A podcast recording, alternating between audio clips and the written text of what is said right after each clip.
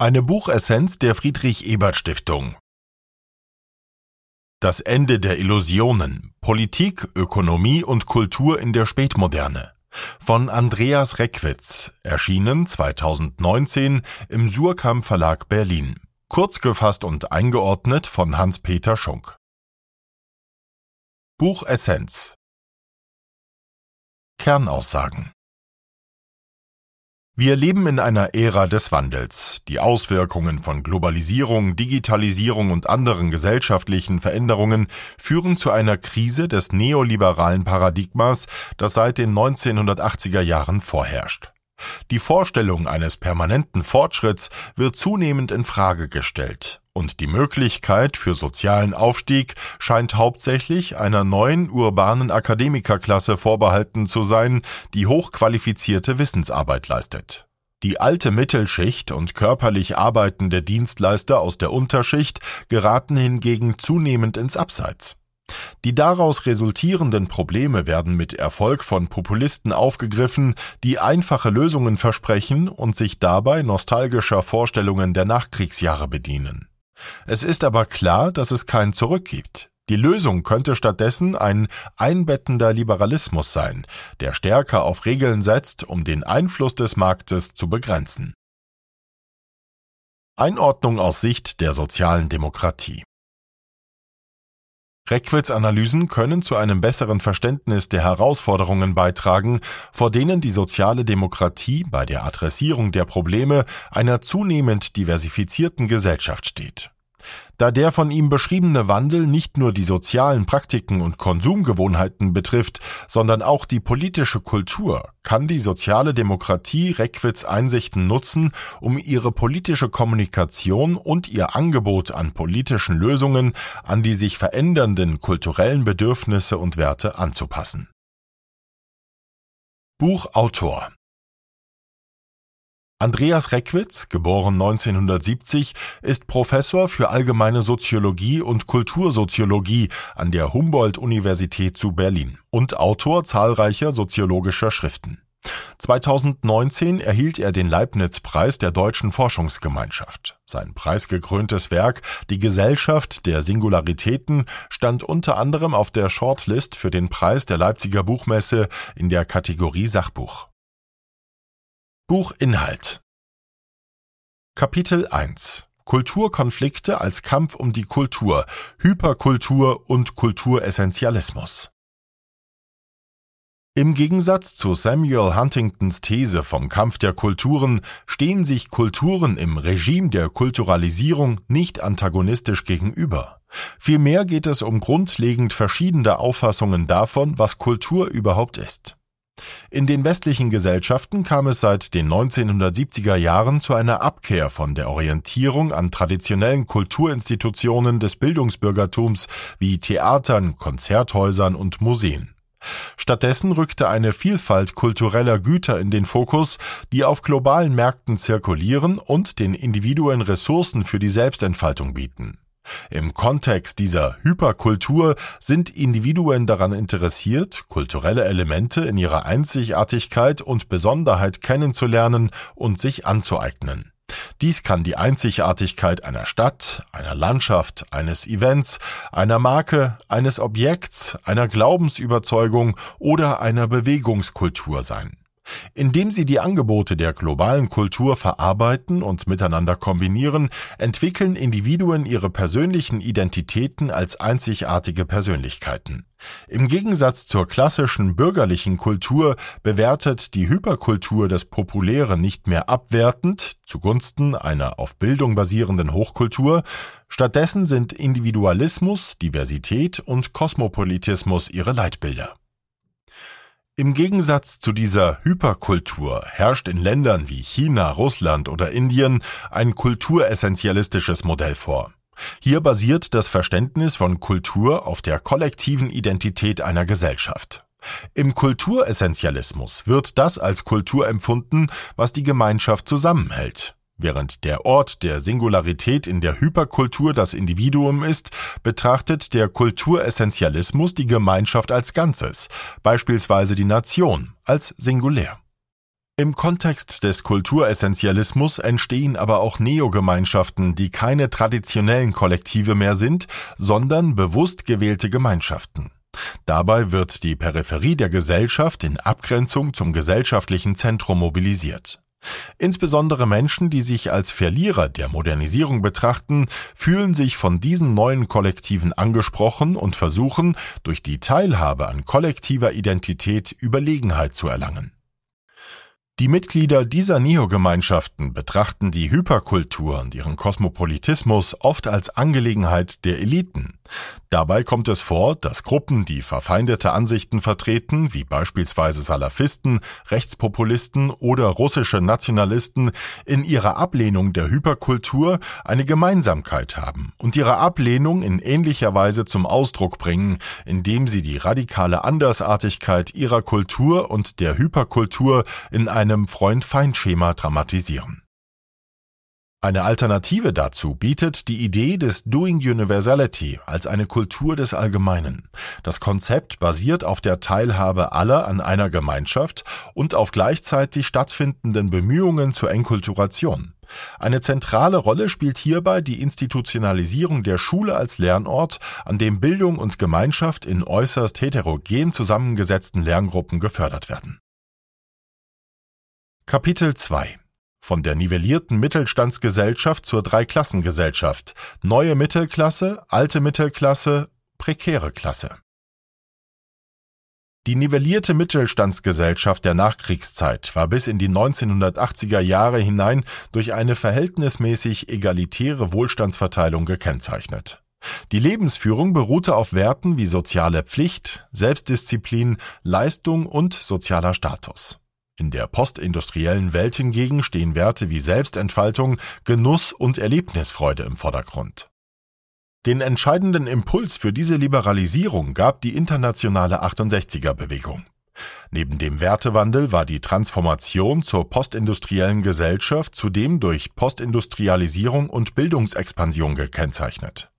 Die Arbeit wurde weiblicher und der Dienstleistungssektor spaltete sich in einfache, körperliche Servicetätigkeiten auf der einen und hochspezialisierte Wissensarbeit auf der anderen Seite auf. Es wäre indes falsch davon zu sprechen, unsere Gesellschaft befände sich in einer Krise der Mittelschicht. Denn so etwas wie die Mittelschicht gibt es aufgrund der Spaltung in verschiedene Segmente und neue Klassen in unserer heutigen Gesellschaft schlicht nicht mehr. In der Spätmoderne existiert vielmehr eine Dreiklassengesellschaft, in der es eine sehr kleine Oberklasse sowie eine in alte und neue aufgespaltete Mittelklasse sowie eine absteigende neue Unterklasse gibt. Die Zugehörigkeit zur neuen Mittelklasse, zur alten Mittelklasse oder zur prekären Klasse bestimmt mehr als alles andere die soziale Position und das Leben der Einzelpersonen. Die neue Mittelklasse, vor allem eine Akademikerklasse, repräsentiert Bildungsexpansion, Postindustrialisierung und Wertewandel zugleich. Sie ist die treibende Kraft gesellschaftlicher Entwicklungen und genießt hohen kulturellen Einfluss und symbolischen Status. In ihr haben sich romantische Selbstverwirklichung und bürgerliches Bildungs- und Leistungsinteresse amalgamiert. Sie verkörpert einen neuen Liberalismus, der wirtschaftsliberale und linksliberale Elemente ineinander vereint. Die Lebensführung in dieser Klasse basiert auf dem Streben nach erfolgreicher Selbstentfaltung. Während die Mechanismen von Postindustrialisierung und Bildungsexpansion die Mitglieder dieser neuen Mittelklasse immer weiter nach oben heben, wird gleichzeitig eine neue prekäre Klasse aus der alten Mittelklasse herausgedrängt. Die nach wie vor bestehende alte Mittelklasse, der Heimat wichtig ist, ist kulturell in der Defensive. Die neue Unterklasse ist dabei nicht nur materiell unten angesiedelt und räumlich deklassiert, sondern auch kulturell entwertet. Körperliche Arbeit ist deutlich weniger angesehen als Wissens- und Kommunikationsarbeit, harte Routinetätigkeit weniger als geistig-intellektuelle Innovation. Eine Möglichkeit der Kompensation ist der Rückzug in lokale Gemeinschaften, in Parallelgesellschaften. Kapitel 3 Jenseits der Industriegesellschaft, polarisierter Postindustrialismus und kognitiv-kultureller Kapitalismus. Der spätmoderne Kapitalismus zeichnet sich durch zwei wesentliche Merkmale aus, den polarisierten Postindustrialismus und den kognitiv-kulturellen Kapitalismus. Der polarisierte Postindustrialismus ist durch eine Divergenz in der Erwerbsstruktur gekennzeichnet. Während die Bedeutung der Industriearbeit und der klassischen Angestelltenberufe kontinuierlich abnimmt und die Anzahl der gering qualifizierten Dienstleister steigt, nimmt die Bedeutung hochqualifizierter Wissensarbeiter immer mehr zu. Denn diese sind erforderlich zur Produktion der Wissensgüter des kognitiv-kulturellen Kapitalismus, der auf einem diversifizierten Konsum von Singularitätsgütern basiert, die Authentizität betonen.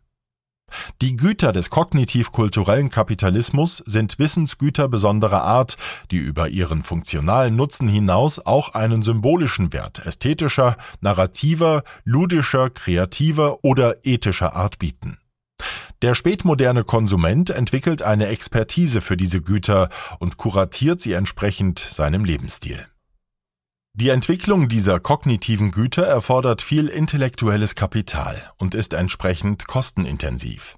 Einmal entwickelt, lässt sich die serielle Herstellung der Produkte aber leicht und kostengünstig skalieren, sodass langfristig hohe Gewinne generiert werden können. So entstehen Märkte, in denen einige wenige Gewinner den Großteil der Profite abschöpfen, während es vielen anderen schwerfällt, erfolgreich zu sein.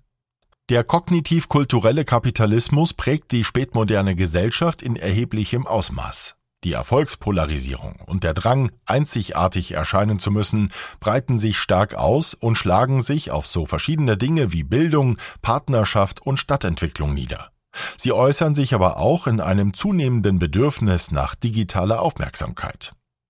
Nach der Finanzkrise 2008 gab es daher die Forderung, sich auf das Konzept der Realökonomie aus der Nachkriegszeit zu besinnen. Die Forderung betraf dabei nicht nur die Finanzwirtschaft, sondern beinhaltete auch die Forderung nach einer Rückkehr zur traditionellen Industrieproduktion. Angesichts des vollzogenen Strukturwandels und des Aufstiegs des kognitiv-kulturellen Kapitalismus erscheint diese Forderung indes absurd. Die Verschiebung von der Industrie zu polarisierten Dienstleistungen, die Zunahme immaterieller Wirtschaftsfaktoren und die Verbindung von Wissen, Kultur, Emotion und Wirtschaft sind Realitäten, die nicht zurückgedreht werden können. Der kognitiv-kulturelle Kapitalismus ist kein temporärer Abweg, sondern der Nachfolger des traditionellen Kapitalismus. Er treibt die extremen Unterschiede zwischen Gewinnern und Verlierern an und stellt eine ernsthafte Herausforderung dar, der wir uns stellen müssen. Wir können nicht davor die Augen verschließen und uns stattdessen in nostalgischen Vorstellungen verlieren. Kapitel 4 Erschöpfte Selbstverwirklichung, das spätmoderne Individuum und die Paradoxien seiner Emotionskultur. In der Spätmoderne strebt das Subjekt nach Selbstverwirklichung, gutem Leben und sozialem Erfolg. Arbeit soll dabei nicht nur dem Broterwerb dienen, sondern auch Sinn und Befriedigung verschaffen. Das Streben nach Selbstverwirklichung ist eng mit dem Ideal der Authentizität des Singulären verbunden. Die digitale Kultur intensiviert den Konsumkapitalismus und soziale Medien bieten neue Plattformen zur Selbstdarstellung. Das spätmoderne Subjekt präsentiert sein interessantes Leben in den sozialen Medien, um es so in Singularitätskapital, Anerkennung und Erfolg zu verwandeln. Es sucht nach intensiven positiven Erfahrungen und empfindet bereits neutrale oder fehlende Emotionen als unbefriedigend. Das spätmoderne Modell der erfolgreichen Selbstentfaltung lässt sich dabei als eine besonders ambitionierte Version des Pursuit of Happiness begreifen, weil das Subjekt nun selbst in seinem Leben den gleichen Fortschritt erfahren soll wie die Gesellschaft als Ganzes. Jedoch nicht nur auf gesamtgesellschaftlicher Ebene stößt das Modell des Wachstums mittlerweile an ökologische Grenzen. Auch für das einzelne Subjekt gelten durch emotionale Belastungen Grenzen des Wachstums. Denn durch den ständigen Vergleich mit anderen und die damit verbundenen Erwartungen können Enttäuschungen, Trauer, Angst und Wut entstehen. Die spätmoderne Kultur des Subjekts ist emotionalisiert, doch es mangelt ihr an legitimen Orten und anerkannten Methoden, um mit negativen Emotionen umzugehen. So erklärt sich, weshalb die charakteristischen Krankheitsbilder unserer Zeit Depression, Burnout und psychosomatische Störungen sind. Eine Lösungsstrategie könnte darin bestehen, eine distanzierte Haltung zu den eigenen Emotionen einzunehmen und die Unkontrollierbarkeiten des Lebens zu akzeptieren. Die eigenen Emotionen sollten also als ein wechselhafter psychischer Prozess verstanden werden, der nicht die gesamte Identität bestimmt. Es gilt, eine Ambiguitätstoleranz auszubilden und sich nicht von Emotionen abhängig zu machen. Profitieren könnte man hierbei von psychoanalytischen Ansätzen und dem Stoizismus. Kapitel 5 Die Krise des Liberalismus und die Suche nach dem neuen politischen Paradigma vom apertistischen zum einbettenden Liberalismus.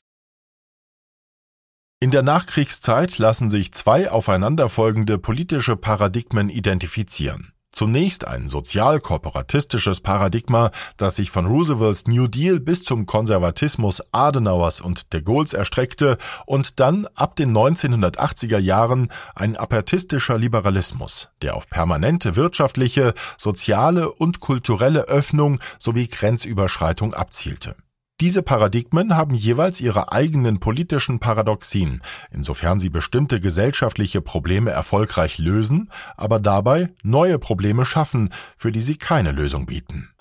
Die Krise des apertistischen Liberalismus besteht in sozioökonomischen, soziokulturellen und demokratiepraktischen Problemen. Aus dieser Krise erwuchs in den letzten Jahrzehnten eine populistische Revolte, die sich aus negativen Gefühlen gegenüber Eliten und Globalisten speist und zunehmend sowohl rechte als auch linke Elemente beinhaltet.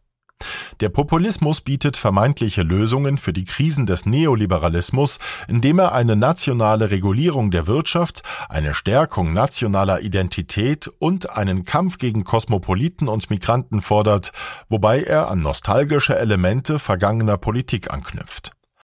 Ein Vorschlag für ein neues Paradigma wäre ein regulativer oder einbettender Liberalismus.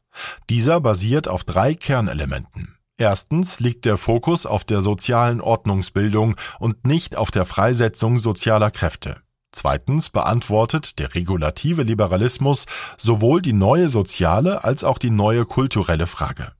Drittens versteht der einbettende Liberalismus, dass sein Vorgänger, der apertistische Liberalismus, nicht an Überregulierung, sondern an Überdynamisierung leidet.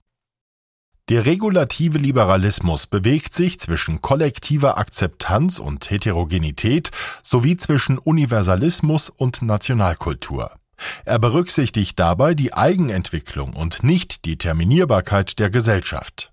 Es wird daher weder eine neue Gemeinschaft angestrebt, wie von Populisten gefordert, noch sollen durch staatliche Regulierung utopische neue Gesellschaften geschaffen werden. Seine soziale Basis unterscheidet sich von der des apertistischen Liberalismus und kann Teile der alten Mittelklasse sowie der prekären Klasse einschließen. Die Herausforderung für den einbettenden Liberalismus besteht darin, die soziale Ungleichheit und die Vernachlässigung der sozialen Grundversorgung anzugehen sowie die kulturelle Desintegration und die Erosion der Reziprozität zu bekämpfen. Weitere Herausforderungen für den einbettenden Liberalismus sind die Anerkennung der Geringqualifizierten, die Stadt-Land-Differenz und die Grundversorgung der Infrastruktur. Die Verluste und Veränderungen im 21. Jahrhundert müssen anerkannt und verarbeitet werden, um nicht im Populismus stecken zu bleiben. Buch Votum Reckwitz Analysen zum kognitiv-kulturellen Kapitalismus sind überzeugend. Mithilfe soziologischer Terminologie führt er konkret vor Augen, in welcher Vielschichtigkeit sich gesellschaftliche Transformationsprozesse in den letzten Jahrzehnten ereignet haben und welche Konsequenzen daraus erwachsen sind. Reckwitz eigene Vorschläge für einen dritten Weg zwischen Liberalismus und Antiliberalismus bleiben allerdings zu vage. Sie bewegen sich auf einer eher allgemeinen Ratgeberebene. Das Konzept seines einbettenden Liberalismus wurde zwar von Politikern verschiedenster Couleur positiv aufgenommen, genau dies zeigt aber den amorphen Charakter seines Ansatzes, der noch weiter geschärft und konkretisiert werden muss.